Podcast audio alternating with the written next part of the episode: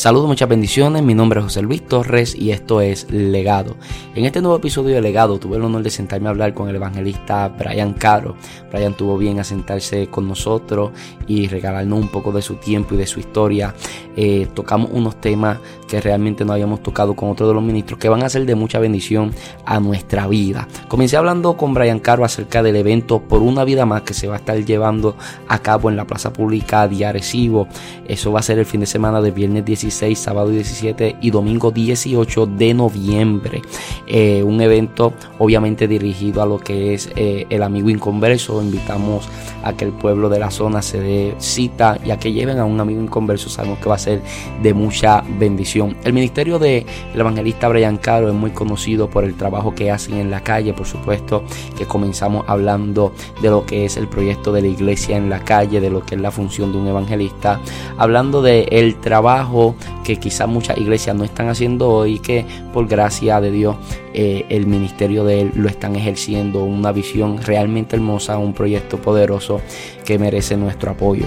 Eh, antes de dejarles con esta gran entrevista muy edificante, quiero que sepan que está aquí en la descripción lo que es el email del podcast, podcastlegado.gmail.com, donde te puedes comunicar con nosotros y escribirnos tu opinión acerca del podcast. También en los comentarios del podcast nos puedes dejar tu opinión, pero ahí en el email quiero que me digas qué temas te gustaría que toquemos a, qué persona te gustaría que entrevistemos. Ya hemos respondido a las personas que se han estado comunicando con nosotros vía email. Eh, de que sí nos estamos poniendo al tanto con todas las personas que nos han pedido que entrevistemos y estamos haciendo todo lo posible por dar eh, y que se logren esa entrevista. Bueno, recuerde que este podcast usted lo puede escuchar a través de la aplicación Podcast para iPhone o la aplicación Podbean para Android. Te invito a que lo compartas para que sea de bendición a la vida de alguien más. Ahora sí los dejo con esta entrevista súper edificante con el evangelista Brian Caro. Dios les bendiga.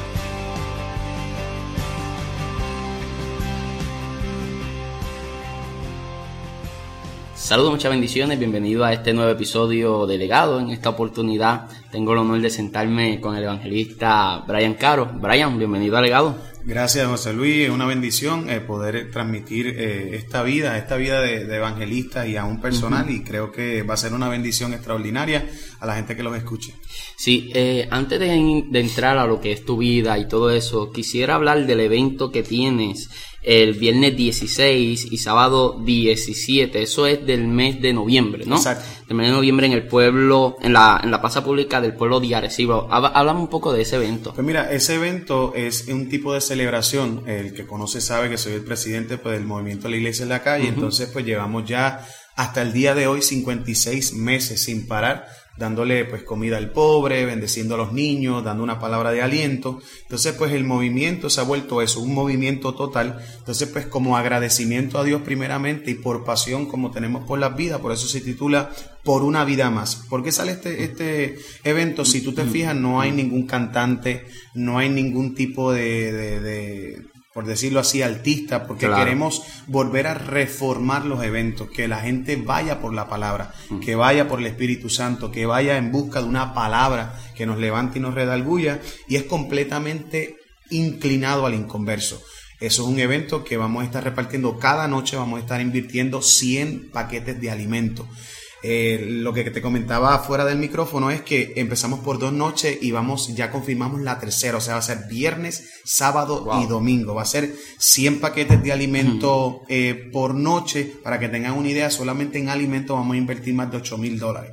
Entonces, pues una bendición, es completamente gratis, ni tan siquiera vamos a levantar ofrenda en el evento, sino que eh, vamos a hacerlo completamente gratis para enseñarle a la gente y al inconverso lo que es dar. Porque a veces, pues la gente eh, ve estos eventos como manera de sacar dinero. Y nosotros queremos dejarles saber al inconverso que no necesitamos de su dinero, que tenemos provisión para proveerles a ellos y, dependemos completamente de Dios. Y, y, es un evento que pues ciertamente se titula así, por una vida más, es 16, 17 y 18 de noviembre en la Plaza Pública de Arecibo, completamente gratis.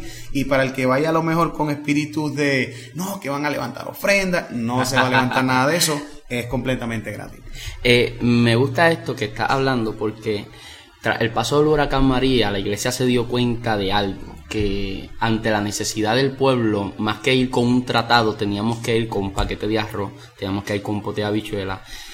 cuando Jesús estaba en el Sermón del Monte y estaba, predicando, en el Sermón del Monte, no, discúlpame, en la multiplicación de los panes y los peces, Jesús multiplica los panes y los peces y Jesús nos está dando una enseñanza. Y es que la gente con hambre no te escucha. Claro. Y un pueblo en necesidad a veces no escucha lo que nosotros ofrecemos cuando simplemente queda en palabras y no hay acciones que alimenten lo que ellos son y la necesidad la pueda eh, satisfacer. Así que invitamos a todo el pueblo, ¿verdad? Que el viernes 16, sábado 17 y domingo 18 de noviembre se dé cita en la plaza pública de Arecibo. Vamos a comenzar de lleno con lo que es el ministerio, la iglesia en la calle. Me fascina porque la iglesia, tras el paso del huracán María, salió. La iglesia salió, la iglesia trabajó, pero pasaron tres meses y se acabó el trabajo. la, o sea, la necesidad continúa. La iglesia dejó de trabajar después de tres meses. Tú llevas 50 meses trabajando residencial tras residencial, necesidad tras necesidad, y sin la necesidad del paso del huracán María, ya tú estabas llevando alimento, aparte del mensaje de salvación. Háblame cómo nace la iglesia en la calle. Mira, José Luis, este, realmente yo le digo a la gente que el ministerio o el movimiento nace a través de una confrontación que el Espíritu Santo me dio. Y es que pues como todo evangelista cuando comienza lo que anhela son los mejores altares o las mejores iglesias y creo que la intención no es mala. Eh, creo que todos comenzamos diciendo, ah, yo quisiera predicar aquí, acá, es muy bueno. No, no critico eso. Eh, pero eh, en base a una confrontación, el Espíritu Santo los primeros tres años comenzaba a predicar en distintas iglesias, no salía de las iglesias, pero me llamaba evangelista. Entonces, en todos los flyers decía evangelista Brian Caro, evangelista Brian Caro. Y como cuando yo veía esa palabra evangelista y me veía en flyer que solamente decía iglesia tal, iglesia tal, iglesia tal, eso creó en mí una confrontación a través del Espíritu Santo y me dijo, Brian, quiero que vuelvas a reformar la imagen del evangelista. No te puedes llamar evangelista y estar solamente predicando en las iglesias. Eso es parte del llamado, pero no es el, no es el fundamento total, porque cuando vemos a un Cristo, lo veo totalmente en la calle. Entonces, por eso sale el proyecto La Iglesia en la calle, el movimiento a través de una confrontación. El Espíritu Santo me dejó sentir que me llamaba evangelista, pero no estaba ejerciendo el llamado. Entonces, pues le dije al Señor, como yo soy así medio peleón con Él, le dije, pues tú me vas a dar las estrategias. Entonces, pues comencé a orar y el Señor comenzó a darme estrategias y lo primero que me dijo fue, vas a comenzar a vivir lo que predica, vas a comenzar a manifestar con las manos lo que hablas con la boca. Entonces eh, comenzó a hablarme, si hablas de provisión, tienes que darle comida a la gente. Si hablas de amor, tienes que abrazar a la gente. Si hablas de liberación, tienes que liberar a la gente. Entonces, pues comenzó Dios a darme estrategias de cómo dar alimentos de comida, eh, bendecir los niños. Eso fue una confrontación bien fuerte. El Señor me dijo, queremos liberar los adultos cuando no inyectamos a Cristo a los niños. Entonces, yo creo que el inyectarle a Cristo a los niños nos hace a los adultos luego tener un trabajo un poco más fácil. Porque no es lo mismo trabajar con alguien que ha conocido de Jesús a alguien que venga literalmente sin conocer de Jesús. Entonces, pues nosotros le damos marionetas, payasos, etcétera, de la manera que le proyectamos a Cristo, repartimos los alimentos, predicamos la palabra y la gente me pregunta, Brian, eh, pero te ganan las vidas y qué pasan con esas vidas. Nosotros, gracias a Dios, tenemos mucha estructura en el ministerio, tenemos unas libretas eh, que nosotros tenemos eh, su información, entonces nosotros no vamos a ningún residencial, a ninguna plaza pública sin antes conectarnos con una iglesia que tenga la visión correcta. No queremos entregarle las, los hijos a alguien que no sepa trabajar con un recién convertido. Entonces, pues yo más o menos canalizo eh, puedo identificar una iglesia que tenga más o menos la misma visión de nosotros de segundas oportunidades de restauración, porque debe que me vale que yo le hable de amor y se lo entregue a una iglesia que lo que haga es golpearlo. Entonces, pues identificamos, el pastor va con nosotros allí, es parte del evento, pero nosotros no dejamos que haga nada. Nosotros damos el equipo de sonido, la adoración, la compra, los niños, la silla, todo lo ponemos nosotros y nosotros nos levantamos ofrenda. Solamente decimos, pastor, quédate allí, adora a Dios con nosotros y luego del evento te entregamos la vida y tú le, das seguimiento. Esa es de la manera que, y me gusta este foro porque así puedo aclarar cosas que la gente a veces no sabe que se trabajan detrás de bastidores. Y pues de ahí nace el proyecto de la iglesia en la calle. Hoy por hoy llevamos 56 meses sin parar. Hemos perdido la cuenta, más de 7 mil vidas han venido a Cristo. Eh, el último año ha sido un lleno full donde quiera que vamos. Eh, Y es una bendición y poder ver a mi esposa y a mis hijos trabajar conmigo es la bendición más grande que puedo ver. Ah, o sea, aquí hay un gran movimiento porque la iglesia en la calle no es solamente Brian Caro, hay todo un equipo de trabajo que te acompaña. Eh, hay guagua del ministerio, hay, hay, como dijiste anteriormente, tiene una estructura bien firme. En cuanto al ministerio y de eso pues yo en las veces que he podido compartir contigo me he dado cuenta de esa de lo estructurado que eres ministerialmente hablando. Hay unos gastos económicos ¿sabes? se está corriendo con 50 compras, 25 compras, no sé cuántas se dan mensualmente, 25 compras mensuales. Estamos hablando de mover un equipo de sonido, estamos hablando de mover un equipo de trabajo donde no sé cuántas personas. Empezamos con 5, hoy somos 50. 50 personas que quizás sean no sé cuántos carros, o sea, tienes payasas, tienes simultáneamente, mientras se está dando el evento de los adultos, también tienes trabajo para los niños. A la misma vez. Eh, es algo que eh, en planificación eh, es difícil. Es tedioso. Es tedioso planificarlo. ¿Cómo, ¿Cómo está lidiando con la parte económica y poder sostener un ministerio como este donde no se está recogiendo ofrenda? Bueno, eh, vamos a hablar claro en este foro, ¿no? Claro. Ok, pues van a conocer a Brian eh, en su humanidad. Yo llevo 56 y vuelvo y repito, estos foros no se hacen ni, ni para tirarle a nadie nada, mm. solamente estamos hablando una, una transparencia porque no podemos mentir. Eh, mira, la gente me ha preguntado eso, me dice, Brian, tú no recoges ofrenda, no te veo ni la Goya, ni esto, ni lo otro, nada te auspicia.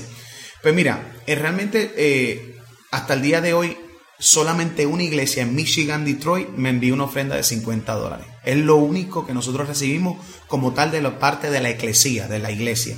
Si yo te digo cómo nosotros tenemos estas finanzas, tú no me lo vas a creer, pero a la misma vez me lo vas a creer por la fe. Son gente inconversa que todos los meses, escuche bien, todos los meses gente de la calle me dicen, Brian, yo no voy a la iglesia, pero he creído en el diezmo y yo quiero diezmar al ministerio.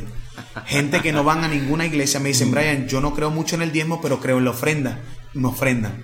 Si yo te digo que el 80% de las finanzas son gente de la calle que no se congregan en ninguna iglesia, que me dicen, Brian, si hubieran 3, 4 Brian como tú, el mundo cambiaría un poco más. ¿Te duele que la pastoral en Puerto Rico no apoye una visión como esta? Pues mira, me duele, pero a la misma vez me ayuda. Te explico. Me duele porque yo creo que es algo lógico, es algo normal o es algo, creo que, hello, eh, eh, tiene que salir por lógica de poder ayudar. Porque yo creo que la pastoral por muchos años ha orado, Señor, envía a un evangelista que se levante. Ya allí Ávila murió. No estoy diciendo que voy a tomar ese, pero esa generación que viene después de Gille. Eh, Creo que por lógica ellos han orado, Señor, tráeme a alguien que evangelice, alguien que llene parque, alguien que haga esto, pero cuando lo tienen no los ayudan. En, esa parte me duele porque yo digo, eh, lo lógico es que ayuden al de aquí. Por eso ahora entiendo donde cuando Jesús decía, a los míos vine y los míos no me recibieron. Pero ¿por qué digo que me duele y me ayuda? Porque me ha ayudado a romper el no depender del hombre. ¿Por qué? Porque hoy en día he visto ministerios que comienzan, pero he visto muchos ministerios que no terminan. Y cuando yo me siento con ellos a hablar, siempre la excusa es, nadie me ayudó. Hmm. Empecé, me ayudaron y luego después no me ayudaron. Entonces veo como que entonces el ministerio depende de si la iglesia me ayuda o no me ayuda. Y en esa parte me ayuda porque he entendido el secreto de creerle a Dios en todo. Porque es fácil predicar Dios en mi provisión, pero ¿y qué cuando la iglesia no te ayuda? Entonces, pues me ha ayudado a depender completamente de él y te digo, y te lo digo con muchos sentimientos encontrados. Llevo 56 meses donde invierto más de 1.200 dólares mensuales. No me preguntes cómo aparecen, pero yo te digo que aparecen y el 90% son de gente inconversa y a gracias a ellos me dicen, Brian, no, no, por favor, si yo tengo que darte lo que sea para que sigas predicando, hazlo. Y mi anhelo es poder hacer este evento dos veces al mes. Esa es nuestra meta. Incluso nuestra meta en culminación es hacerlo toda la semana, pero acarrea mucho dinero. ¿ves? Me gusta que hables de eso y de la forma en la que lo transmites, porque yo siento que muchos de los jóvenes que nos están escuchando aspiran al ministerio. Claro. Y algunos están midiendo los riesgos y los riesgos parecen tan grandes que ellos pues se aminalan y dicen no voy a atrever a, emprender claro. Eh, porque piensan en, en, lo económico piensan en la falta de apoyo y ver gente como tú pues podría inspirar a estos jóvenes a que se levanten y se atrevan a cumplir con esa visión que llevan en el corazón años y que quizá el cementerio está lleno de gente que tuvieron visiones poderosas. Y yo siempre digo que la diferencia entre el visionario y el emprendedor es que el visionario puede ver el futuro, pero el emprendedor forja el futuro. Entonces, que tengas la idea no sirve de nada, es que haga algo y aquí tienes un vivo ejemplo de que no, de que a pesar de la falta de ayuda y la falta de apoyo se puede lograr. Eso así. Mi papá fue adicto a las drogas siempre que lo conocí. Mi papá fue adicto al crack. En la calle al crack le dicen venga más. Claro la nota no dura nada. Diez minutos y vamos para adelante. Y vamos de nuevo a lo mismo. Mi mamá lidió con él, nosotros lidiamos con él. En la poca memoria que tengo de mi papá, yo salí de un residencial público, yo he lidiado con gente adicta a droga, yo he lidiado con todo esto. Cuando uno está tan expuesto a esto, llega un momento donde uno crea un callo emocional. Me explico, a veces nosotros vemos cómo los médicos tratan a un niño, el niño está llorando el médico pareciera que no le duele. Yo estoy seguro que cuando comenzó como médico le dolía, tenía miedo, se preocupaba porque el niño está llorando, pero luego crea un callo emocional. Es como el que ha dado la noticia de una muerte, el médico. Los primeros días es difícil, luego te la da como si, fue, como si fuese nada, una noticia más. Se crea un callo emocional.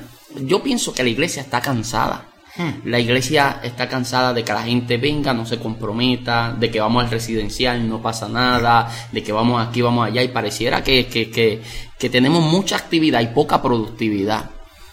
Y te encuentro a ti, el ministerio, eh, eh, la iglesia en la calle, no sé si es que no han creado ese callo o es que todavía siguen sensibles a la necesidad que hay en Puerto Rico, porque tenemos demasiado ministerio haciendo el trabajo que tú estás haciendo en Puerto Rico, ellos haciéndolo en Cuba, ellos lo están haciendo en Argentina, ellos lo están haciendo en Venezuela, ellos lo están haciendo en todos lados, menos en Puerto Rico, cuando la necesidad está aquí, quizás no lo hacemos porque hemos creado un callo emocional ante la necesidad del vecino, ¿no? Y quizás ustedes no la, han, no, la, no la han creado y han asimilado esa necesidad y han hecho algo a favor. ¿Tú sientes que eso es lo que está pasando quizás? Mira, este, yo te voy a hablar con mucha claridad puede ser que eh, el, que me esté escuchando no esté de acuerdo conmigo, pero yo creo que no podemos ser misioneros afuera si no somos misioneros adentro. Entonces, pues yo creo que el verdadero guerrero guerrea por los suyos luego para después dejar un equipo de trabajo sólido para luego entonces ir. Yo creo que el, el, panorama más que ha afectado la iglesia de Puerto Rico es ese. Como no me ayudan, como el puertorriqueño vive del gobierno. Entonces, hay gente que me ha dicho, y me lo ha dicho, Brian, eso de, de, dar comida, eso es gastar. Yo nunca gasto, yo siempre invierto. Porque la gente eh, cree que como vivimos del gobierno, como la gente dice, pues eso es trabajo. Yo me di cuenta de algo.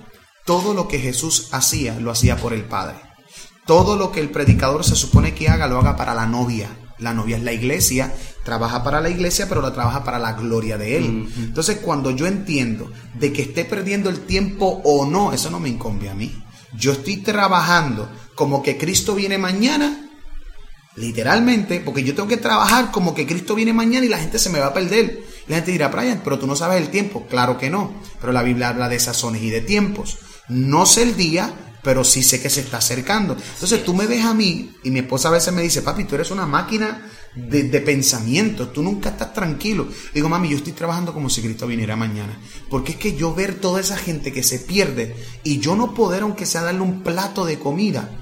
Entonces yo creo que la, eh, culpa de, que se echa la gente o de no trabajar es por eso, José Luis, el nadie me ayudó, el no puedo, el, el ah, ya Puerto Rico está así como tú dices, el callo, ya no yo creo que es falta de compasión. Mucha falta de compasión. Pero esperamos en el Señor que, a través de este mensaje, pues, la gente pueda cambiar. Definitivamente. Vamos a tu vida, Brian. Vamos a comenzar eh, por tu mamá. Tú te apartaste del Señor, fuiste criado en el Evangelio, tengo entendido, ¿verdad? Te apartas del Señor. Pero quiero comenzar hablando de tu mamá. Porque en, en el testimonio, cuando es, estuve obviamente acosándote un poco en las redes sociales para hacerte entrevistas y viendo videos tuyos, hablas muy bien de tu mamá. y hablas de esa mujer que siempre estaba orando y esa mujer que declaraba una palabra profética sobre ti. Háblame de ella. Pues mira, mi mamá, aunque parezca una mujer común y corriente como toda, mi mamá es como tu mamá, que cuando no le funcionaban las oraciones, le funcionaban los, los cantazos y las correderas y las chancletas tipo Matrix, que por más curva que tú cogías, la chancleta te iba a traer ¡pum! Pero en medio de todas esas cosas y debilidades, ella tenía grandes virtudes. Y era que no era perfecta, pero era una mujer que siempre me inculcó el Evangelio. Iba los martes, iba los viernes, iba los domingos pero eh, en ese tiempo recuerda que estamos trabajando con una iglesia que era muy emocional, una iglesia con muy poco conocimiento, pero querían mucha manifestación. Entonces, pues mi mamá hizo el trabajo como madre al fin de inculcar a, a sus hijos en el Evangelio. Y mi mamá lo más que yo aplaudo de ella es cómo ella pudo inculcarnos a Cristo cuando en su vida matrimonial del otro lado tenía un esposo, que en este caso es mi papá, que no iba a la iglesia, que no creía en Dios, que lo que le gustaba era trabajar y estar en, su, en sus cosas, ¿ves? Entonces, pues eso es lo más que yo aplaudo de mi mamá, que nunca tuvo, vuelvo y repito, no era perfecta, pero era una mujer que, que creyó en Dios y en el momento más duro siempre oraba por mí. Claro, llegó un momento dado de desesperación que ella decía, ya este nene se me va a perder, hasta que entendió que una palabra profética, una oración, eh, podía tener más peso que la realidad que ella estaba viviendo. Y hoy yo le insto a todas las madres que están escuchando este, este podcast que, que una palabra profética de una madre en dolor y de un padre en dolor le puede cambiar la vida a un hijo. Y hoy puedo decir que gracias a Dios y a una madre que me inculcó a Cristo, hoy estoy viendo los beneficios del Evangelio. ¿Cómo comienza a alejarte de Dios, a buscar la calle, a gustarte la calle? Porque yo he hablado con jóvenes que me dicen, José Luis, no es que el diablo me atrapó solamente, me dice, a mí me gusta la calle. Claro. hay gente que, que lo hace y le gusta lo que hace, aunque saben que está mal. ¿Cómo fuiste poco a poco alejándote de Dios? Pues mira, lo que destapó la olla fue cuando papá se fue de la casa cuando papá se fue de la casa que se divorció, recuerda que aunque papi, papi era bien fuerte, entonces pues en cierta manera yo lo respetaba, pero también le tenía miedo.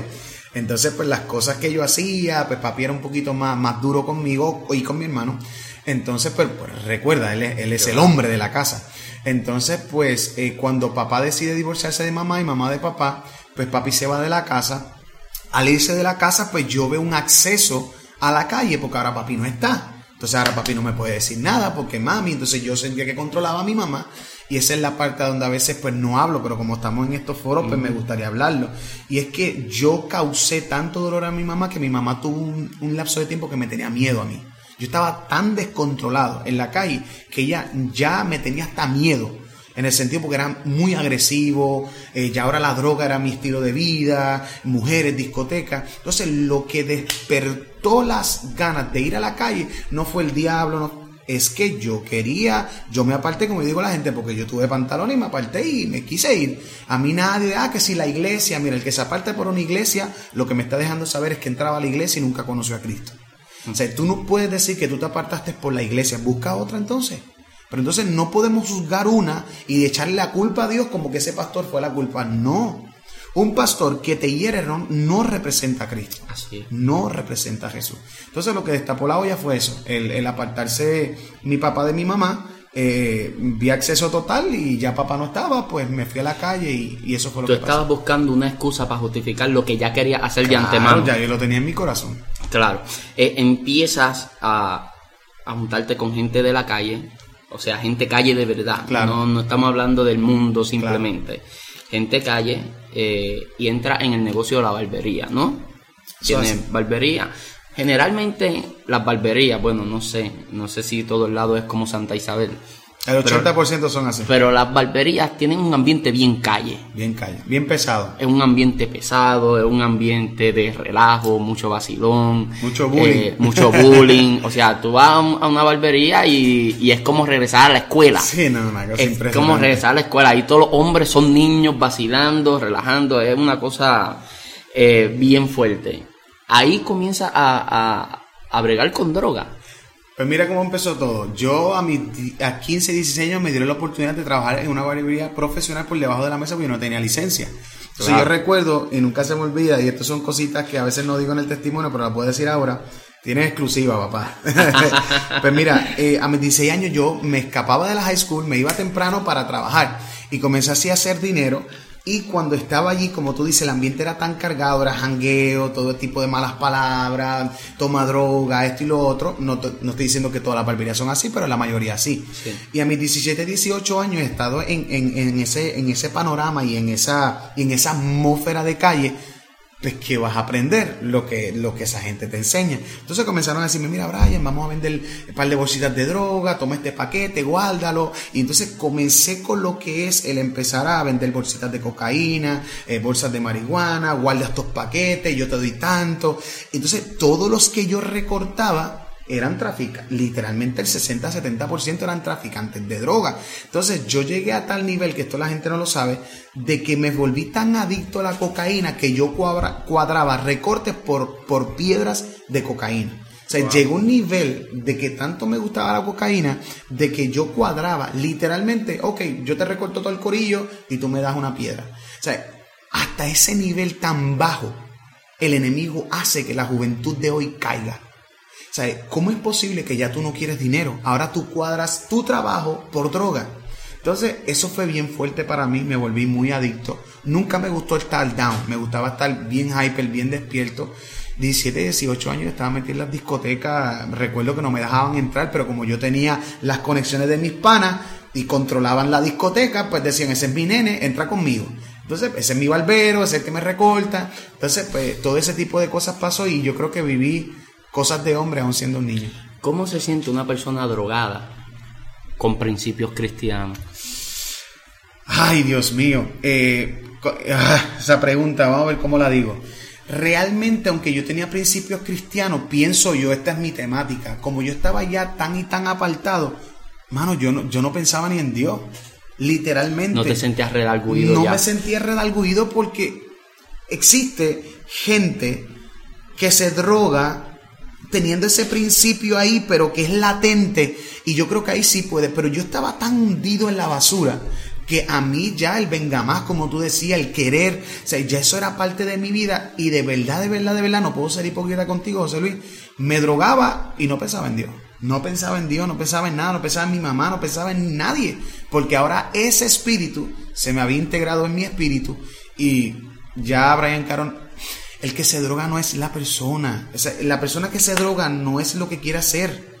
Por eso tú ves que el que mata, luego que está empepado, va a la cárcel y dice, yo sentí una voz que me dijo. porque a veces la droga te controla tanto. Y a veces, y quiero aprovechar este foro porque a veces la iglesia juzga a este tipo de personas. Eso es una enfermedad. Es un espíritu que si no sabes trabajarlo, debe de bendecirlo, lo entierra. Entonces, claro, el pastor se le hace fácil, el predicador se le hace fácil en decir, ese tipo se lo va a llevar el diablo pero vamos a escucharlo, siéntate con ellos, pregunta por qué llegó esa situación. Cuando tú te sientas con ese chamaquito o esa chamaquita, el 90% te dicen, mi papá no estuvo, mi tío me violó. Entonces, cuando vienen arrastrando todo ese tipo de cosas, lo que hace la droga es que te da un estado de éxtasis por temporada donde no piensas en tus problemas. Mira, José Luis, yo me drogaba y yo la pasaba bien, me despertaba y caí un cargo de conciencia tan fuerte porque algo sí yo pensaba. No pensaba en Dios, pero cuando se me iba la nota, decía, gracias Dios porque no viniste ayer. Wow. Eso sí te lo puedo confesar. Yo decía, Señor, gracias porque no viniste ayer. Pero ¿qué hacía? En el día los panas míos me decían, papi, ¿qué es lo que hay hoy? Se fue al piso todo lo que yo pensé en la mañana. Y yo recuerdo, y nunca se me olvida, yo me iba a la barbería a amaneció. Porque yo cuando jangueaba y me metía a droga, yo era a las 5 o 6 de la mañana y yo no llegaba a mi casa. 6, 7 de la mañana. Me acostaba dos horas para irme a recortar. Entonces todo el dinero que ganaba lo gastaba en la maldita droga. Te pregunto, eh, si no la quieres contestar, no la contestas la pregunta, yo edito esto, no hay ningún problema. ¿Qué se siente estar drogado? Te lo pregunta un ignorante que nunca consumió droga. Bueno, si estás en el panorama del drogadicto, ellos te van a decir se siente brutal. Pero recuerda, la droga de la marihuana te sientes down, te sientes como que Tacho, papi, tú lo ves hablando lento y todo te pasa lento. Al estar endrogado con cocaína, te sientes con ese poder de, por eso tú los ves que la gente eh, se lo ve en los ojos también bien grandes, eh, tú los ves a veces con el estilo hyper, o sea, todo depende, pero si tú le preguntas a alguien drogado, ¿te sientes bien? Brutal, pero si tú me dices a mí, ahora con mi estilo de vida, teniendo a Cristo, yo te puedo decir, eso es lo más horrible que se siente, porque te sientes una basura. Eso soy yo ahora, pero cuando yo estaba drogado y tú me hacías esa pregunta, yo te voy a decir, papi, esto es lo mejor que hay. Es como si fuera una persona cuando estás sobrio y otra persona cuando estás drogado. Total, Pero esa persona que eres cuando estás drogado no va a fe poco a poco va comiendo la vida que tú eres eh, eh, cuando estás sobrio, pierde identidad, pierde todo lo que tú eres. Eh, te metes de a fondo en, esta, en este estilo de vida. Comienza andar con todo este tipo de personas, viviendo este tipo de vida.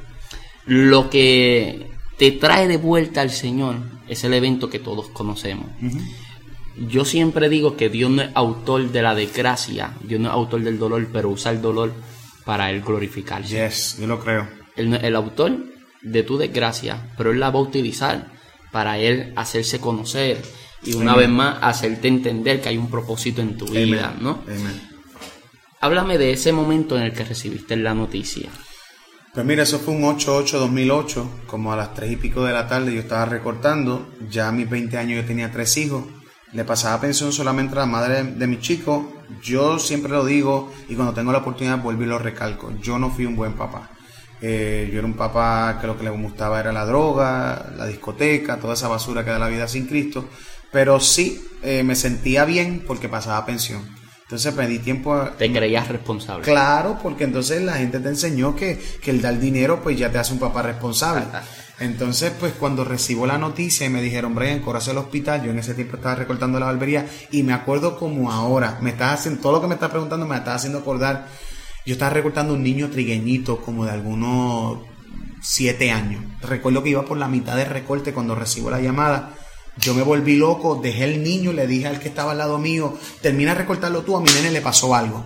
Cuando corro al hospital, aquel médico sale corriendo y me dice, mira Brian, a tu hijo de dos años y tres meses, tristemente una camioneta te lo arrolló, te le quitó la vida, tu hijo acaba de morir. Eh, José Luis fue lo más duro que yo he vivido en mi vida. Fue un proceso bien fuerte porque cuando una mujer pierde un hombre o un esposo se le llama viuda. Cuando un hijo pierde un papá se le llama huérfano. Pero ¿cómo se le llama a un papá que pierde un hijo? La lógica te dice que el hijo entierra a papá, no papá entierra al hijo. Eh, fue una nube de sentimientos. Me sentía basura porque no le dediqué el tiempo a mi hijo que tenía que dedicarle. Me sentí basura como papá, como hombre, porque muchas veces mi mamá, mi papá, aún mi esposa, Xiomara, me decía, tienes que dedicarle tiempo al nene. Y a mí me gustaba más la calle que todo ese tiempo. Claro, yo lo veía, eh, estaba con él, pero no el tiempo que se necesitaba. Entonces, pues cuando mi hijo muere fue bien doloroso para mí, bien frustrante, porque la muerte te dice, no lo vas a volver a ver. No lo vas a volver a ver. Entonces, cuando yo pregunto qué pasó, ahí me doy cuenta que fue un hombre el autor del accidente.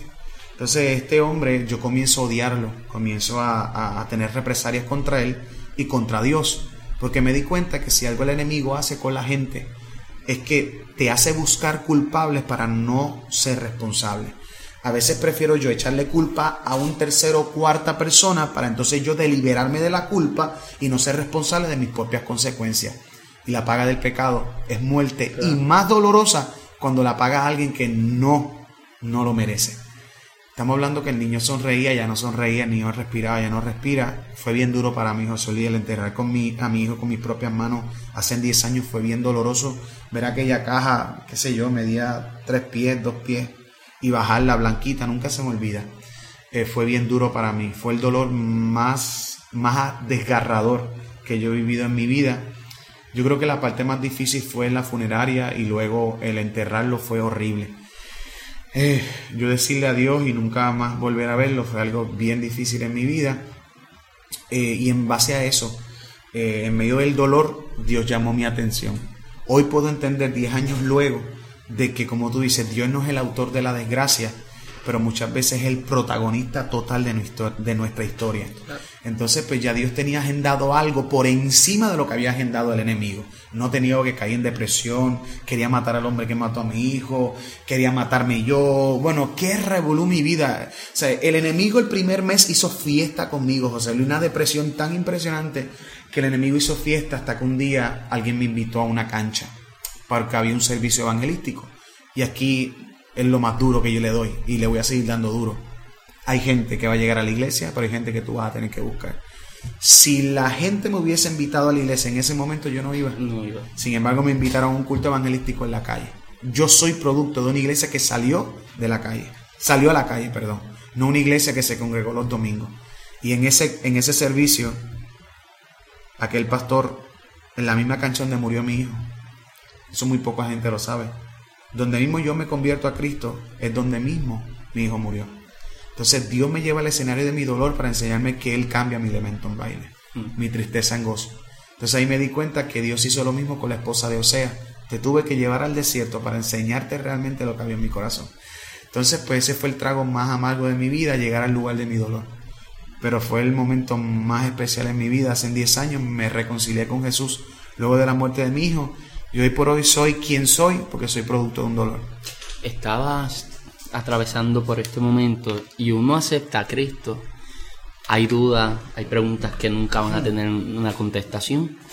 Eh, hay preguntas que es mejor que se queden así. Yes. Hay preguntas que es mejor que Dios nunca las conteste porque realmente no sé si va a amortiguar el dolor que uno carga por dentro. La cuestión es que cuando tú comienzas a buscar del Señor, de pronto se despierta esta, este llamado de Dios en tu vida al ministerio. Espérate, espérate, espérate, tengo que hacer una pausa. Porque hay algo que me gusta mucho de tu historia. Y es que tú vienes con Xiomara del mundo. Yes, sin casarnos. O sea, ustedes vienen del mundo y permanecen hasta el día de hoy. Yes. Eh, llevas nueve años de ministerio, diez años, eh, diez años de ministerio eh, con Xiomara, que viene del mundo. Yes. Háblame de Xiomara, de, de tú y Xiomara antes y después. Uy, uy, uy. Bueno, eh, eh, tiene que darme saber si Xiomara va a escuchar esto. No, no, broma, broma. No, me, me, gusta este foro. Quisiera, no sé, podemos hacer un podcast una vez al mes conmigo, eh, pues mira, esa pregunta está muy chévere y creo que va a ser de bendición para mucha gente. Mira, esto yo no lo testifico, Xiomara y yo estamos bien sanos en esa área. Eh, no lo testifico totalmente porque hay gente que transversa este tipo de testimonio, pero me siento la confianza de hablarlo. Pues mira, mi esposa y yo, que hoy es mi esposa hace 10 años, eh, vivo enamorado de esa mujer y, ella, está más enamorada de mí, yo creo. Entonces, pues, este, pues mira, nosotros venimos del jangueo bien duro, de, estar en la calle. Entonces, ella y yo, teniendo hijos, porque yo tengo dos bebés con ella, bueno, ya no son bebés, ya tienen 10 y 12 años, pero nosotros nos faltaban el respeto, nosotros nos llegábamos a golpear, nosotros, o sea, en mi vida con Xiomara era un infierno, o sea, porque mi esposa es que en otra, en otra genética, Dios la había puesto una guerrera dentro, pero de esa guerrera ya tú sabes, bien violenta. Entonces mi esposa es bien fuerte. Entonces mi esposa es de las mujeres que no se deja trepar a nadie, ¿ves? Mi esposa chocaban. chocaban los caracteres bien fuertes. Y yo sé que esto va a bendecir a la gente y nosotros nos heríamos físicamente, verbalmente, nuestra vida era un infierno sin Cristo. Cuando muere el niño, ella trata de volver conmigo. Y yo le dije a ella que no, que no quería volver con ella, que no sabía que ella saber de nada. Pero en medio de eso, yo comienzo a caer como en una, como una tristeza profunda, porque yo la mujer que amaba era ella. O sea, me estaba haciendo el fuerte en el momento, pero yo anhelaba estar con ella. Cuando nos reconciliamos, el primer año de vida cristiana con ella, casado fue bien difícil, porque yo era bien legalista. Esa parte nadie lo sabe. Pero yo era bien rajatabla, como decía la gente. Bueno, yo te llego a enseñar fotos de Xiomara y mío, papá. Ay, de cómo nos literalmente parecíamos dos viejitos. Entonces, ¿qué pasa? Yo tratar de cambiar a Xiomara de la calle a un legalismo ahí, pues mi mujer se estaba volviendo loca porque decía, pero espérate que no, no, deja que el Espíritu, entonces mi esposa me decía, deja que el Espíritu Santo sea el que, el que me cambie, pero no me quieras cambiar, entonces chocamos demasiado. El primer año fue horrible, no te puedo decir que, o sea, que la gente a veces es hipócrita, no, que mm. el primer año fue, no, no, no, fue bien difícil porque yo vengo de la calle, mi esposa viene de la calle, al ser un cristianismo, boom, del que me habían enseñado. Pues chocamos hasta que yo tuve un encuentro realmente hace nueve años, que ahí entonces pude eh, consolidar todo en mi vida y hoy en día te digo, la gente aplaude a Brian Caro, pero yo quisiera que le dieran aplausos a Xiomara, porque Xiomara, tú la conoces, ella es una pieza pero te estoy diciendo clave, pero, pero full en el ministerio. Ella es la que tiene el carácter en la casa. Ella es la que tiene todo ordenado y hoy por hoy pues te puedo decir que el primer año fue bien duro, pero hoy tú lo ves. Yo no yo no hablo de mi familia por hablar, yo te modelo mi familia. Claro. Si Omar es una mujer de Dios, mis hijos y, hoy por hoy pues gracias a Dios Dios nos libertó hace nueve años. La gente no ha entendido que la, la esposa del ministro, aunque no cante, no predique, juega un rol sumamente importante. Creo que lo dije anteriormente acá, que la mujer tiene un discernimiento especial. Demasiado, esa es la Solo por ser mujer. Yes. O sea, no, no estoy hablando ni de cristiana. O sea, la mujer, la instinto. tiene un instinto, un discernimiento especial e impresionante. De hecho, si Pilato le hubiese hecho caso a su mujer, no hubiese crucificado a Jesús. Mm. Si le hubiese hecho caso a su mujer, realmente la mujer tiene algo, tiene algo especial. Ahora sí vamos a lo que te iba a decir ahorita. Comienzan a buscar de Dios. Eh, y comienza a, Dios, a, dar indicio de que en ti hay potencial para ser un ministro en este tiempo y comienza a ministrar. Eh, no me quiero imaginar cómo eran tus primeras prédicas ni nada de eso, porque todos nos avergonzamos de eso. Por alguna razón, este, bueno, por alguna razón no, decíamos disparate, eh, habíamos más, había más grito que esencia, todo ese revolú que todos cometemos. Pero mientras estaba ministrando todavía no había sanado en tu corazón la situación de tu hijo. Cuéntame un poquito de eso, sé que lo has contado anteriormente, quizás ya te cansa contarlo, pero, pero quiero que, que, que, esta gente escuche. Es que tienen que escucharlo, porque esta es la parte más esencial de mi testimonio. Eh, mira, eh, José Luis, yo eh, rápido, al año, Dios me puso a predicar. incluso hasta el día de hoy hay gente que me pregunta cómo comenzó todo y yo le digo, mira, todo comenzó a través de una búsqueda total con Jesús. Yo recuerdo, y, cuando escuchaba los podcasts anteriores, no sé si fue con Kenneth, que mencionaban de que en el principio eso era monte, cuarto, ayuno, oración, todos comenzamos así. Pero eso tiene una media verdad. Le explico por qué. Porque yo recuerdo que el primer año, no sé por qué voy a decir esto, pero lo voy a decir. El primer año yo no salía de los cuartos. Literalmente, yo tenía un cuarto que no salía y eso me trajo problemas con mi esposa. Porque el problema no es meterse con Dios, es balancear familia y Dios. Claro. Entonces, tú me veías a mí que todo era iglesia, iglesia, iglesia, iglesia, iglesia. Y el cuarto, iglesia, iglesia, iglesia, el cuarto. Mis nenes jugando solo, todo solo, hasta que un día Dios me habló y me dijo, el tiempo que le dedicas a tu familia es el tiempo que me estás dedicando a mí. Tienes que hacer un balance en tu vida. Yo creo en la oración, creo en el ayuno, creo en todas las manifestaciones del Espíritu Santo, pero creo en esencia que tenemos que volver a dedicar tiempo a la familia. Entonces yo recuerdo que el primer año, pues como le dije, fue bien duro, pero luego, pues Dios me exhibió, comencé a predicar, comencé a viajar el mundo, eh, aviones, televisión, radio, y uno se siente, pues imagínate, José, que diga que no, uno se siente pompeado, y yo, wow, Brian viajando, un chamaquito que no sabía nada, ahora Dios le entrega el mundo y todas estas cosas, hasta que un día, recuerdo y nunca se me olvida, en el cuarto, tercer aniversario, creo que fue el tercer, cuatro aniversario, no recuerdo bien, no quiero mentir, que se abarrotó completo Moca y yo ese día llegué lucido aquí. Y decía, Padre, gracias, se llenó el coliseo, qué bendición. Y el Señor me dijo, hipócrita. Y yo, Señor, ¿por qué me dijo, de qué vale que tú prediques mi verdad y no vivas mi verdad? Entonces ahí fue que yo le dije al Señor, pero entonces dime que estoy haciendo mal. Yo estoy casado, mis hijos me aman, me meto contigo. Me dijo, pero ¿de qué vale si no perdonas al hombre que mató a tu hijo? Eso fue bien duro, José Luis, porque a ti te enseñó la iglesia tradicional de que, de que sanes y olvides y ya, pero no te enseñó a cómo convivir con la persona que te hizo daño. Entonces, pues, eh, hace cinco años atrás, seis, si mi mente no me infiel, me encuentro por primera vez al hombre que mató a mí. Ese fue el momento más duro de mi vida. No malo, sino en confrontación porque el Señor me dijo, tienes que perdonar al hombre que accidentalmente le quitó la vida a tu hijo. Y yo recuerdo que le dije a Dios, uno cree que se lo sabe todo, le dije a Dios, ese hombre mató a mi hijo. El Señor me habló y me dijo, el mío también me lo mataron. Y yo los tuve que perdonar. Entonces eso te confronta. Hoy en día, ¿sabes cuántos ministerios? ¿Sabes cuántas gente con potenciales? Porque es que Dios me usaba. Entonces a veces la gente cree de que Dios no usa la Dios los usa aún estando mal. Claro. Porque respalda su palabra. Cuando me topó eh, encontrarme con Javi hace cinco años atrás, fue lo más duro y lo más hermoso. Porque recuerdo que nos encontramos en el molde Aguadilla, en el parking, y fue como un clic. O sea, nos unimos, pero había algo en mi carne que no me dejaba perdonarlo. Entonces él se tiró encima, lloramos, eh, bueno, todo, porque sabía que yo no lo perdonaba, él sabía que yo lo odiaba. Y recuerdo que cuando mi palabra salió el perdón, fue como dos baldes de agua fría que nos limpió. Y ahí pude entender que el perdón no libera solamente mi persona, sino que libera al que estoy perdonando también. Entonces, eh, hace cinco años lo perdoné, me lo gané para Cristo, hoy en día es líder de su iglesia y hoy en día mi mano derecha y mi escudero cada vez que puede viajar conmigo es el hombre que accidentalmente pues, le quitó la vida a mi hijo. Wow, es interesante porque Javi pasa de ser, de verlo, de tu verlo como un, como un asesino, desde tu punto de vista de que perdiste a tu hijo, aunque haya sido accidentalmente, claro. en ese momento tú lo veías como un asesino a él, eh, hacer tu mano derecha en el ministerio. ¿Cómo fueron los primeros pasos a una relación, a entablar una relación con él? Porque está esto de por medio, está esto de por medio.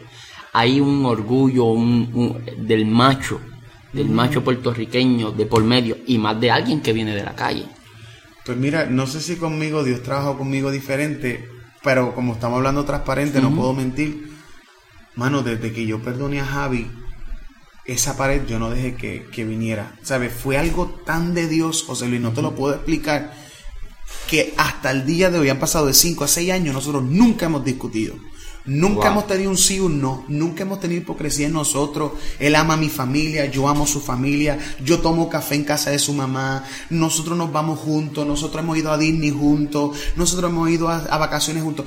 fue, fue, algo de Dios tan brutal, José Luis, que yo no te puedo decir que como que hay gente que dice, no, pues tú me imagino que fuiste dando poco confianza. Yo me entregué por completo, ese entrego por completo borrón y cuenta nueva, entendí que fue accidental, entendí que, él era, que era un plan perfecto de Dios para mi vida y yo para la de él, que a causa de un dolor Dios nos trajo y, porque acuérdate, la gente aplaude el testimonio de Brian, pero ¿y qué era el testimonio de Javi?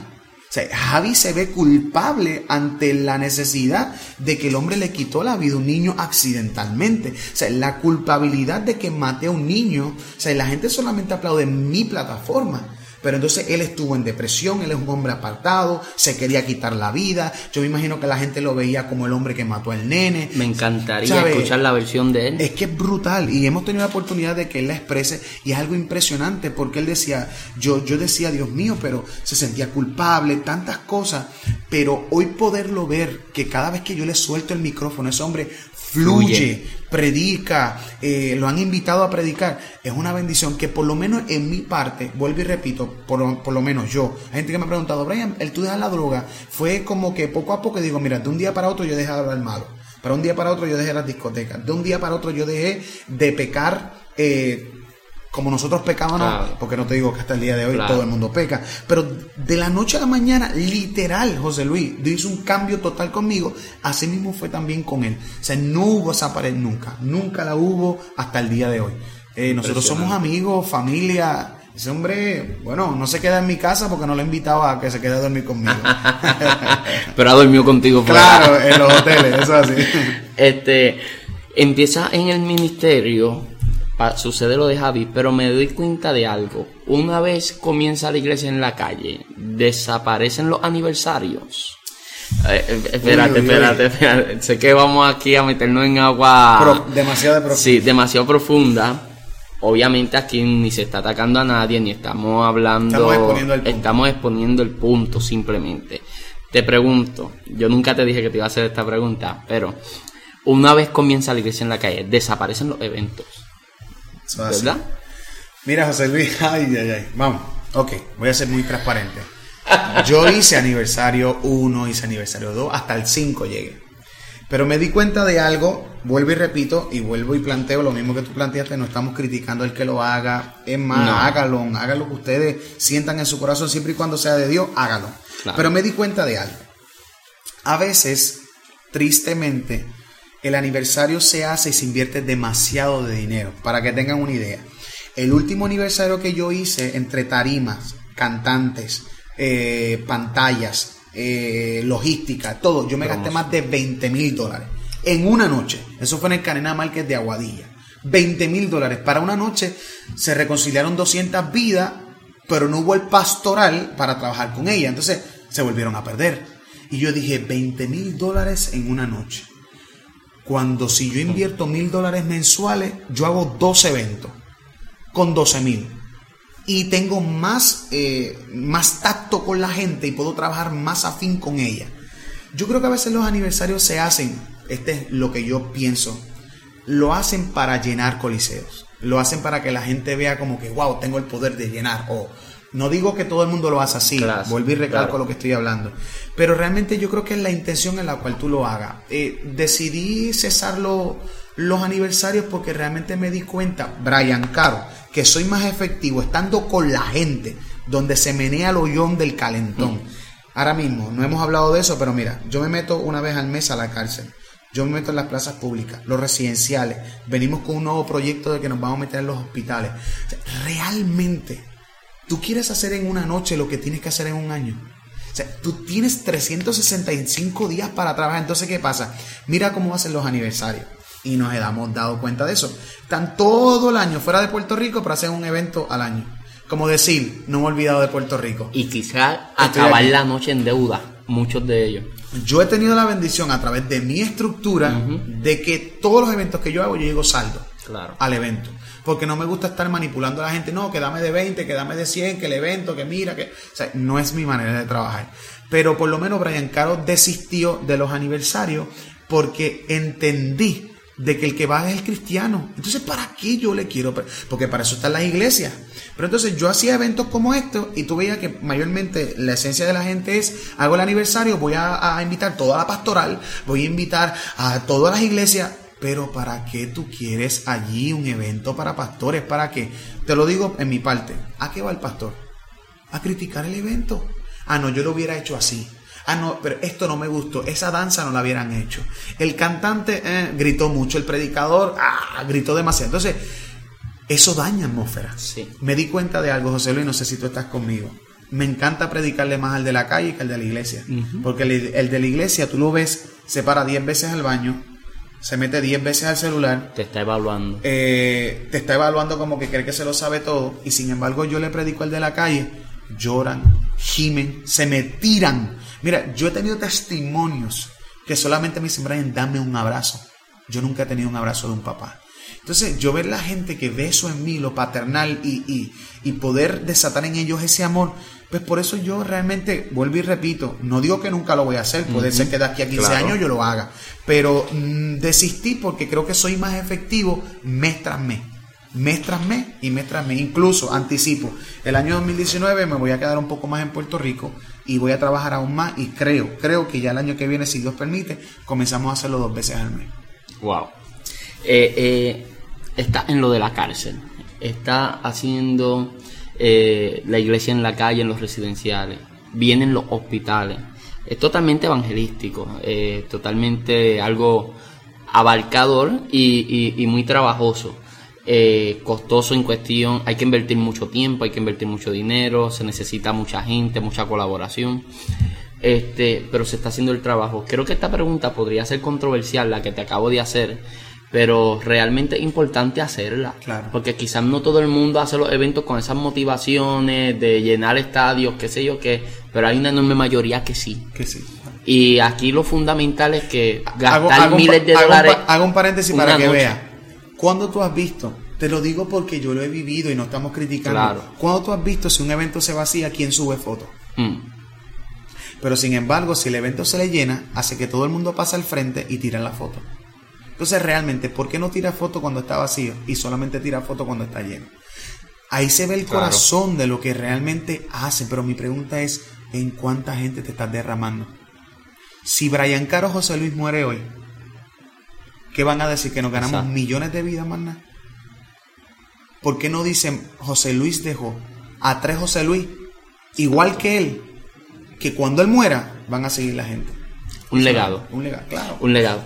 Eh, me gusta mucho esto porque dijiste unas palabras que me fascinaron. Dijiste, no pretendan hacer en una noche lo que no han hecho en todo el año. ¿Sabes?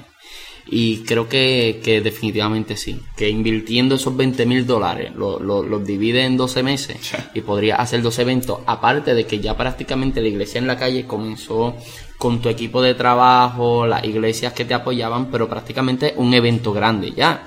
Por lo menos yo, yo estuve viendo el Facebook Live que del el de Peñuela y ahí había, o sea, no sé, mil y pico de personas, casi dos mil personas, no el de se metieron casi tres mil, fue una bendición. El de Lara estuve viendo eh, fotos, o sea, que ya mensualmente prácticamente tú tienes un evento. Sí.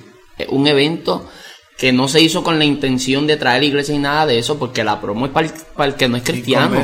Eh, es totalmente para, para, para el que es inconverso. Ahora bien, Brian, vamos a, un punto. No, no, a un punto que quiero tocar mucho. Dios te empieza a abrir puertas. Comienza a aparecer en, eh, radio, televisión, eh, tiene mucha exposición, pero comienza a, tener, Dios te confía mucha influencia en las redes sociales. Eh, de pronto, un día, el video de tu testimonio, que tiene millones de views, eh, o sea, no uno, sino tres, cuatro videos diferentes de tu testimonio tienen millones de views. Y un día de momento, el molusco comparte un video de tu testimonio y pone como que impresionante, pone algo como que él estaba impactado por el testimonio. Y te invitan a que vayas allá a la amiga y estés con ellos en un programa. Eh, yo hubiese pensado varias cosas. Un grupo de evangelistas, que tenemos un chat, sabes de lo que hablo, cuando salió eso, lo primero que dijeron, que dijimos en el chat fue, vamos a cubrirlo en oración. Vamos a cubrirlo en oración porque para donde van no está fácil. Y vamos a pedirle a Dios que lo cubra y que le dé la sabiduría para que fluya y sea efectivo ahí y que esta gente no vengan con preguntas trampas que yo imagino. Hmm yo imagino que tú ibas preparado para que te hicieran preguntas trampas, preguntas malintencionadas. ¿Cómo fue ese momento? Bueno, aparte de la exposición que esto te ha dado, ¿cómo fue ese momento en el que te enteras de que, mira, el Molusco acaba de compartir esto, que uno de, que yo creo que es el influencer número uno en este país, prácticamente? Pues mira, la gente no sabe esto, pero voy a decir aún más fondo todavía. El primero que comparte fue Yoyo Ferran. Y Yoyo Ferran tiene un personaje que le dicen el, ministro Fede. Entonces él tiene eh, ese personaje que él hace como que, ah, la gente ofréndeme para yo comprar los carros. que burlón total. Un burlón total del evangelio que, by the way, Robert, Robert Maldonado, que es el, hombre ahí detrás de todo, es mi hermano, mi amigo, y tenemos una conversación muy bonita y yo estoy orando por él para que la gente, para que sea eh, impactado. Tiene un corazón muy bonito. Eh, pues él es el primero y me lo envían. Mira, Yoyo Ferran em, eh, compartió. Ok, me acosté, eso fue en la noche, pero en la mañana yo veo más de cincuenta y pico de llamadas en mi teléfono. Y yo, pero ¿qué pasó? Cuando miro todo el mundo, eh, Molusco compartió, Molusco compartió, Molusco compartió. Entonces, es, mira, yo me puse nervioso, a mí me sudaron las manos, pero ¿qué pasa? Mira cómo son las cosas. Como yo conozco a Molusco en lo que es la radio y todo, mi mente dijo, te dañó el ministerio. O sea, yo lo que dije fue, a lo mejor él algo malo está diciendo de mí. Esa fue la primera... O sea, yo me asusté, hubo un susto en mi corazón. Yo dije, wow, no me digas, Señor, que este hombre está barriendo el piso conmigo. Cuando veo, era positivo. Y lo que decía era, eh, vean el testimonio de este hombre, wow, para pelos. Hmm. O sea, y yo dije, no puede ser. ¿Qué pasa? Ahí se me abarrotó el, el, el celular. Entonces, luego de ahí, rápido comienza Telemundo a llamarme, Guapa a llamarme. se volvió algo viralísimo. ¿Qué pasa? Como era Semana Santa en esa, en esa fecha, cuando me invitan, que me invitan, en este caso me invita el, lo que es el gerente de programación, me llaman, Ali Wallington, toda esta gente. Eh, Porque eso es SBS. Eso es SBS. ¿Qué pasa? Me llama y cuando me llama, mira que te queremos entrevistar, papá, papá yo subo. Pero ¿qué pasa? Que cuando yo subo, muchos pastores me llamaron y me dicen, mira Brian, tiene que tener cuidado, echándome como mucho miedo. Eh, tiene que tener cuidado, piénsalo, ora. Y yo decía, pero espérate. Entonces, cuando recibí todos esos consejos, que a lo mejor no fueron con mala intención, pero no, pero mira, acuérdate, no te puedes contaminar con el mundo, todo ese tipo de consejos. Pero ahí vemos la honra de una mujer. Mi esposa me miró y me dijo, tú me haces el favor y entiendes lo que tú eres y para lo que Dios te llamó. Si Dios nos entregó ese foro, ahí vamos a ir. La cuestión fue que fuimos, para hacer el cuento largo corto, fuimos y Javi fue conmigo. A todas estas, el gerente de promoción me dice solamente son 15 minutos. Y yo dije, wow, subí para San Juan para 15 minutos. Y dije, Señor, pero si tú me entregaste 15 minutos, los voy a aprovechar.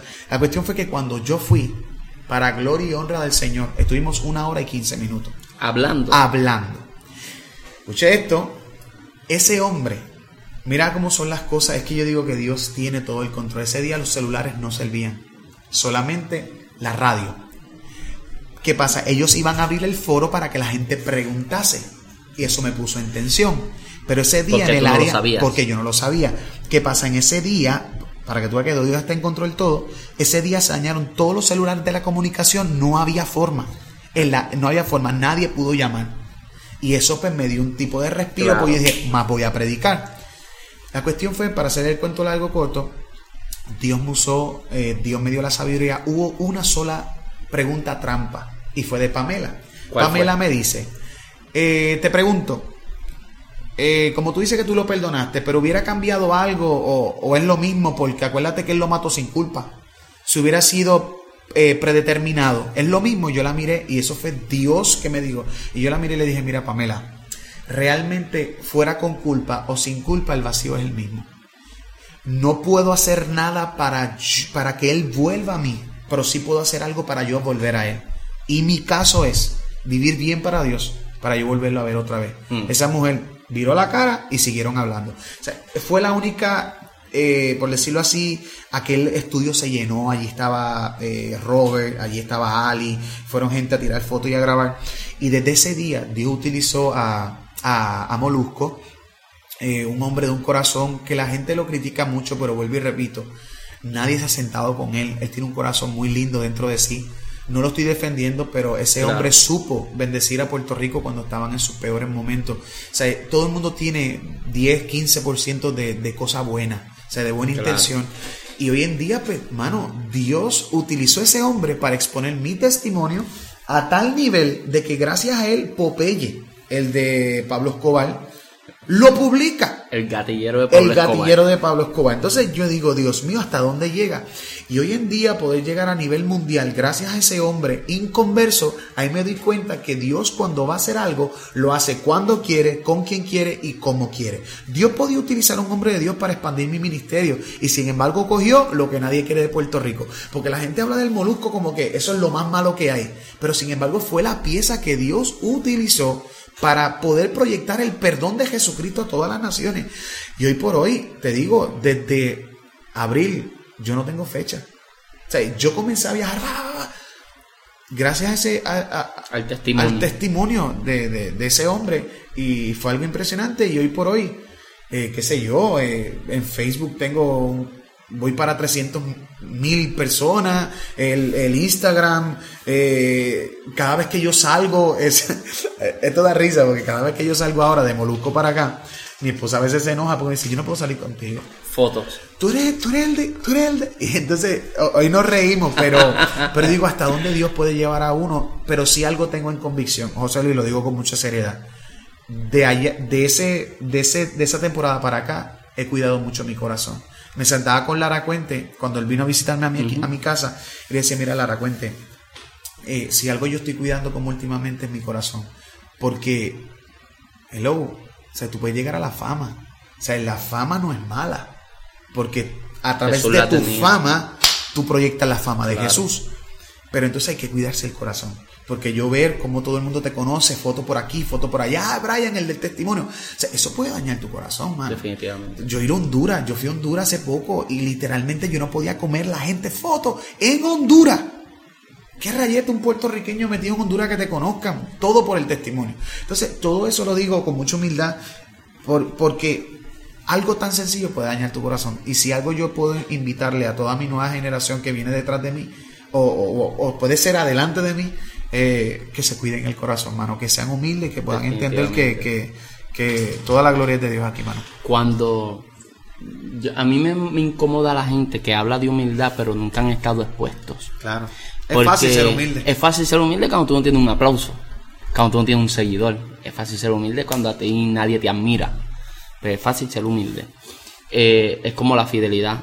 Que no puedes jactarte de que tú eres fiel si nunca has tenido la oportunidad de ser infiel. No te metas por ahí. ¿Me entiendes? Si nunca has tenido la oportunidad de ser infiel, pues tú no puedes hablar de que tú eres fiel. Claro. Lo mismo pasa con la, con la humildad y Dios te ha llevado a esta exposición eh, que yo creo que, que son plataformas que la iglesia tiene que aprovechar. Claro. Vamos a hablar, ¿tienes tiempo? Papi, tenemos una hora más, vamos. Mira, vamos a hablar rápido de tu Facebook Live.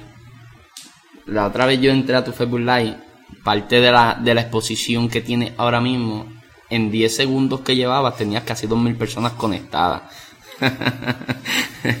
tenías casi 2.000 personas conectadas en el Facebook Live. El Facebook Live se ha convertido, bueno, todas las plataformas sociales se han convertido en herramientas poderosas para nosotros poder llevar el mensaje. Y gente como tú pues tienen ese alcance.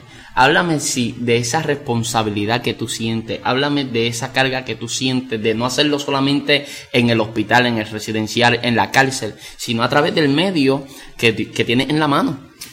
Pues mira, este, hoy en día yo creo que lo que yo le he pedido a Dios es que me dé eh, la capacidad de yo poder sostener la gracia.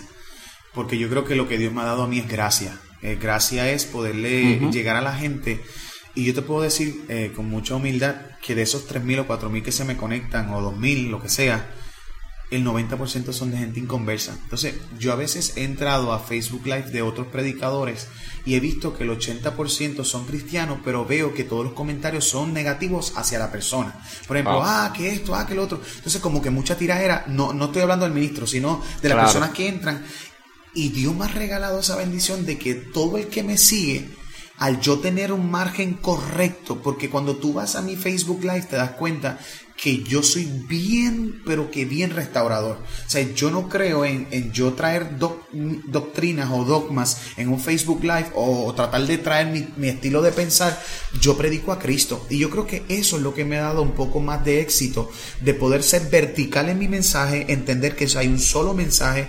Claro, no es que yo predique solamente gracia y que hagas lo que te dé la gana, no. Pero como el inconverso es el que me sigue, el católico es el que me sigue. Mira, yo he tenido gente de la calle que me dicen, Brian, yo no creo en ningún predicador, pero me gusta escucharte. Tengo gente que me testifica, que me dicen, Brian, yo no puedo dormir, pero te escucho y me quedo dormido. No sé si eso me bendice o me maldice, porque no sé si que le estoy aburriendo.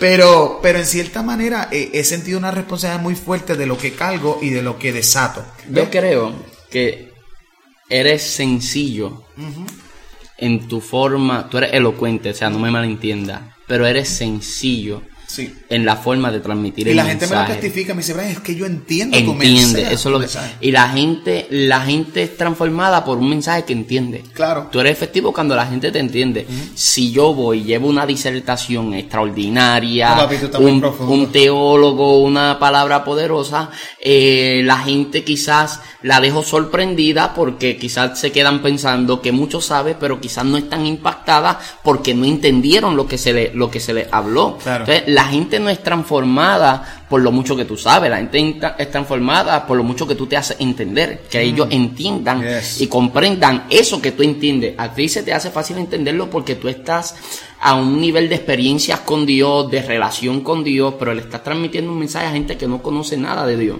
Y yo pienso que al estar relacionándote tanto con gente inconversa, te ha llevado a simplificar el mensaje. No digo que no lo podría hacer más elaborado, seguramente lo puede hacer mucho más elaborado y seguramente lo hace mucho más elaborado cuando te toca ministrar en un congreso. Pero cuando, cuando estás ahí en la red y cuando estás ministrando, comúnmente lo simplificas. Eso hace que el ministro sea efectivo y de hecho Carlos Anacondia lo recomienda. Carlos Anacondia dice, cuando ministres, hazlo de tal forma, simplifica el mensaje de tal forma que el teólogo, que el teólogo se vaya edificado, pero que el que llegó por primera vez entienda lo que tú estás hablando.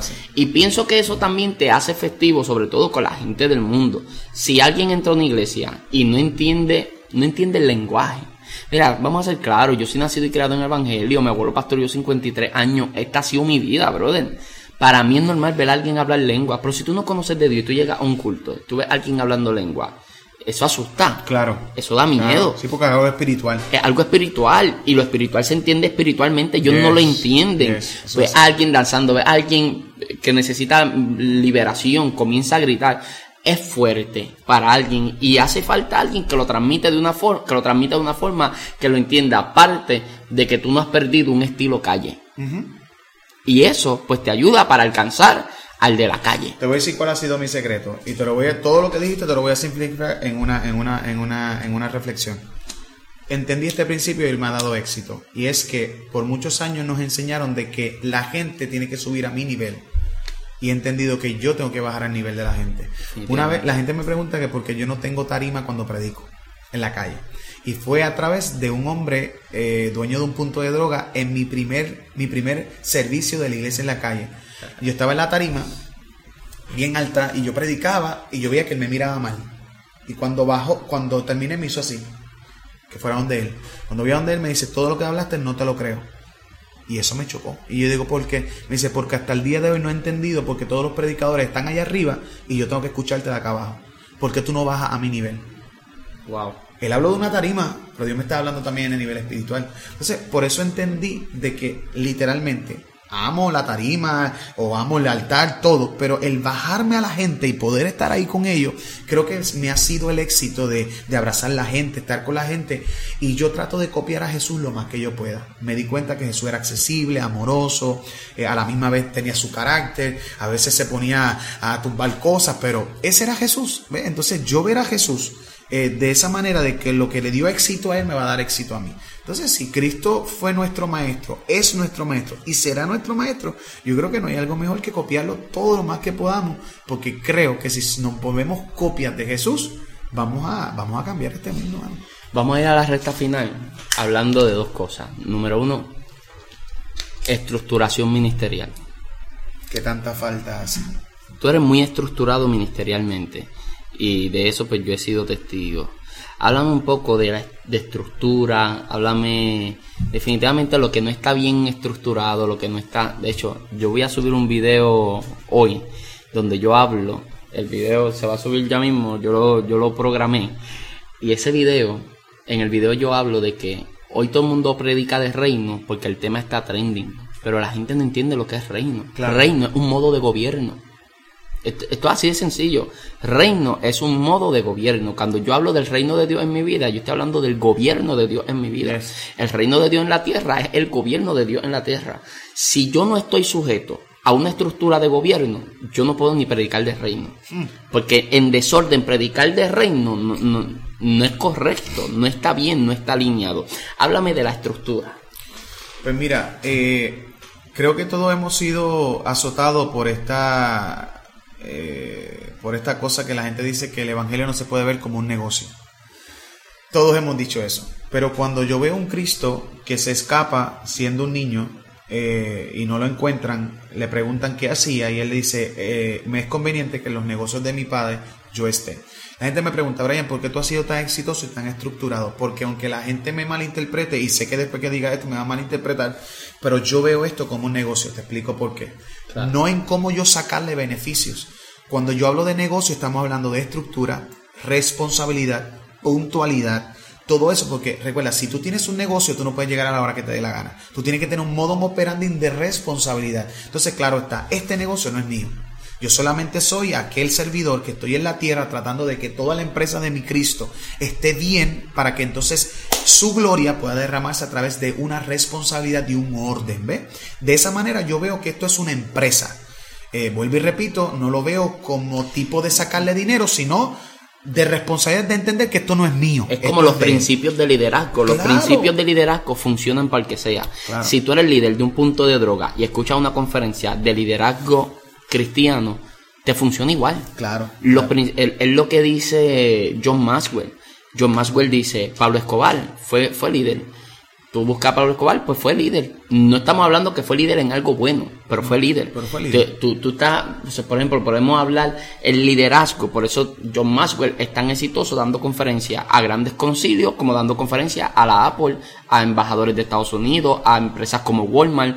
El hombre está a otro nivel, pero ¿por qué? Porque él entiende que los principios de liderazgo funcionan, no importa dónde. Y cuando entendemos que la estructura de negocio, de liderazgo de un negocio, es la misma ministerial, pues entonces no hay nada malo.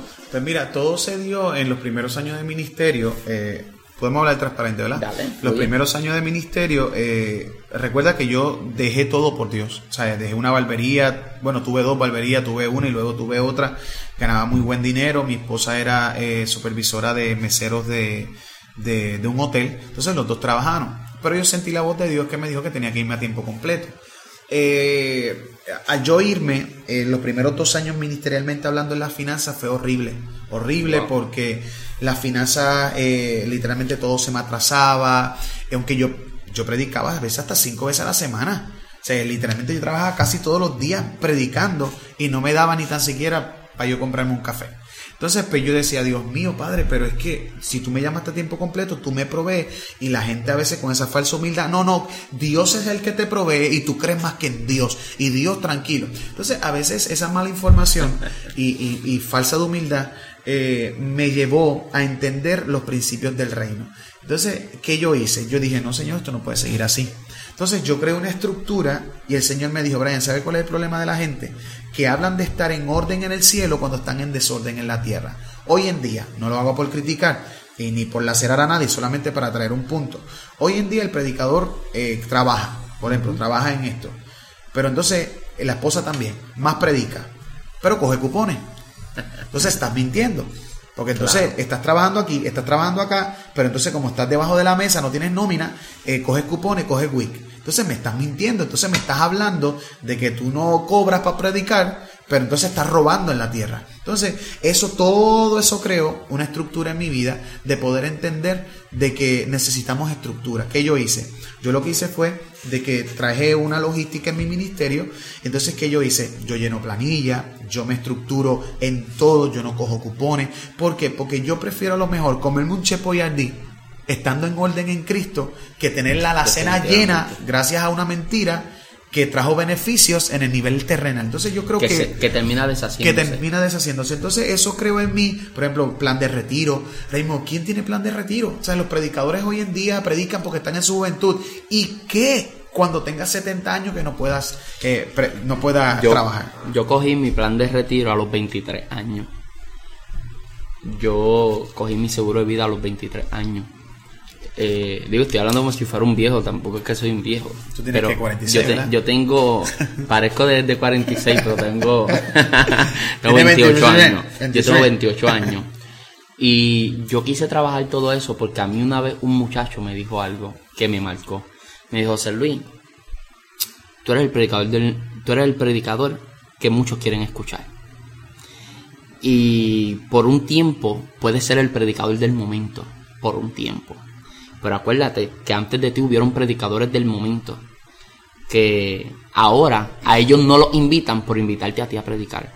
¿Qué te hace pensar a ti que cuando pasen unos años no se va a levantar otro predicador del momento, que Dios lo va a usar más terrible que a ti, con una palabra poderosa, con milagros, señales, prodigios, y van por invitarlo a él, ya no te van a invitar a ti. ¿Qué pasa con la mayoría de los pastores cuando se retiran, o la mayoría de los evangelistas? Se mueren de hambre. Él me dijo, se mueren literalmente de hambre. Me dice, no tienen nada. Dedicaron toda su vida al ministerio, pero se quedaron sin nada. Entonces, hay gente que lo puede ver como gloria. Ah, qué glorioso. Hoy no tengo nada, pero lo entregué todo por mi Señor. No, pero no fuiste efectivo con tu familia. No fuiste prudente con tu casa, no, no, no trabajaste bien la finanza. La gente piensa que en Puerto Rico no se puede vivir, en Puerto Rico se puede vivir. Claro. En Puerto Rico se puede vivir, en Puerto Rico se puede, se puede progresar. Tú y yo somos testimonios de que en plena crisis pudimos comprar casa, de que en plena crisis se puede progresar económicamente. Eh, la gente cree que no, sí se puede adelante y con esto no criticamos al que se va, simplemente estamos diciendo de que con estructura se puede trabajar, con estructura se puede a veces, seguir adelante. La generación que pasó nos enseñó que todo era manifestación. eh, predicar, manifestación. Entonces eh, usan el texto de que me es conveniente desgastarme para Cristo. Mano, ¿sabes cuánta gente tiene un plan brutalísimo de Dios en sus vidas, pero por no cuidarse ni aún en su salud, acortaron su propósito a un Dios queriendo más? Así es. Entonces yo creo, eh, José Luis, que cuando entendamos, y lo digo con mucha humildad y con mucha responsabilidad a la misma vez, creo que tú y yo tenemos la responsabilidad, aún siendo joven, de dejar un legado en juventud de, poder entender que ellos entiendan de que todo, no todo es grito, no todo es predicación. O sea, el tu poder decir, mira, yo voy a cogerme dos semanas de vacaciones con mis hijos. Y, y, y, no voy a predicar, porque a veces la gente ve la predica como que, ay, si no predico no hay dinero. O sea, no, podemos verlo. O sea, tienes que llegar a un lazo en tu tiempo de estructura, de tú poder ser buen mayordomo del dinero, de que tú puedas decir, mira, ¿sabes qué? Esta semana sentí no dar fecha, me voy a ir qué sé yo, para una playa con los nenes, voy a alquilar un hotel barato por ahí, me voy por ahí. O sea, ¿hace cuánto tú no haces eso? ¿Hace cuánto la gente no hace eso?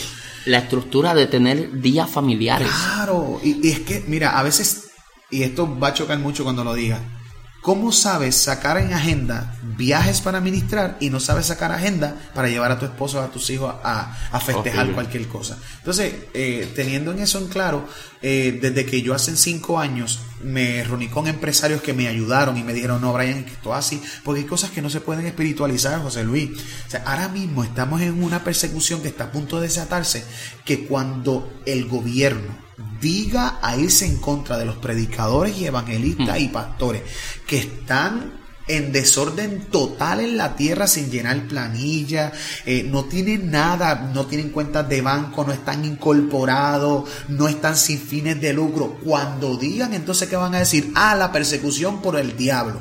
No, no, no, no, la persecución por tu irresponsabilidad. Entonces yo creo que tenemos que, porque como yo le digo a los ministerios que están comenzando, Tienes que ir a Hacienda, tienes que hacer esto sin fines de lucro, tienes que hacer tu cuenta de banco sin fines de lucro. Hazlo todo a través del ministerio para que cuando el gobierno se desate en contra de nosotros diga, no, no, no, toco a fulano y a fulano, pero este no lo puedo tocar porque es que este hombre está al día. Entonces, entonces gracias por tocar ese tema porque yo creo que no hay cosas que se pueden espiritualizar y realmente yo creo, como tú y yo estamos aconsejando, nuestro único anhelo es que la gente se ponga al día Mira, y que el enemigo no tenga ningún tipo de, Yo sé que tú lo trabajas igual. Nosotros, mi esposa y yo, sacamos las vacaciones del próximo... Desde el año pasado habíamos sacado las vacaciones de este año.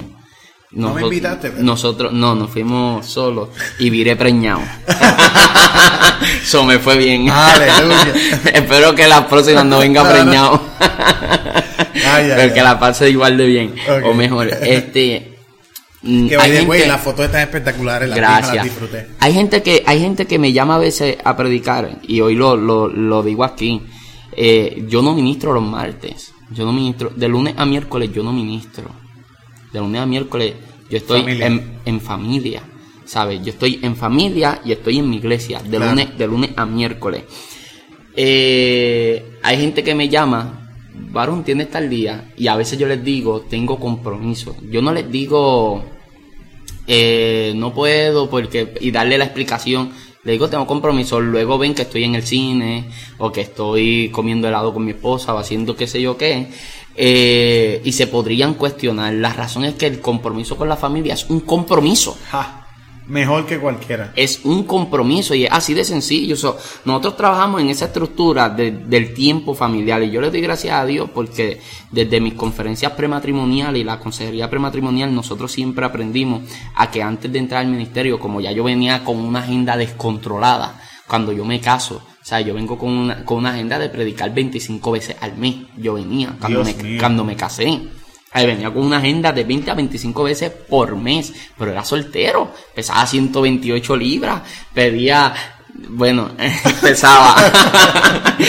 Entonces, ¿qué pasa? Que venía, venía descontrolado. Entonces, yo llevé a Leonor, en este caso, de tres cultos semanales a meterla siete días en, o sea, de los cultos de la iglesia a salir a ministrar. Sí, no es duro, es duro. Es duro, es duro. Entonces yo la llevé a un ritmo que por poco la mato, a nivel de que ella me dijo, baby, tenemos que estructurarnos y esto tiene que ser así, así, así, así.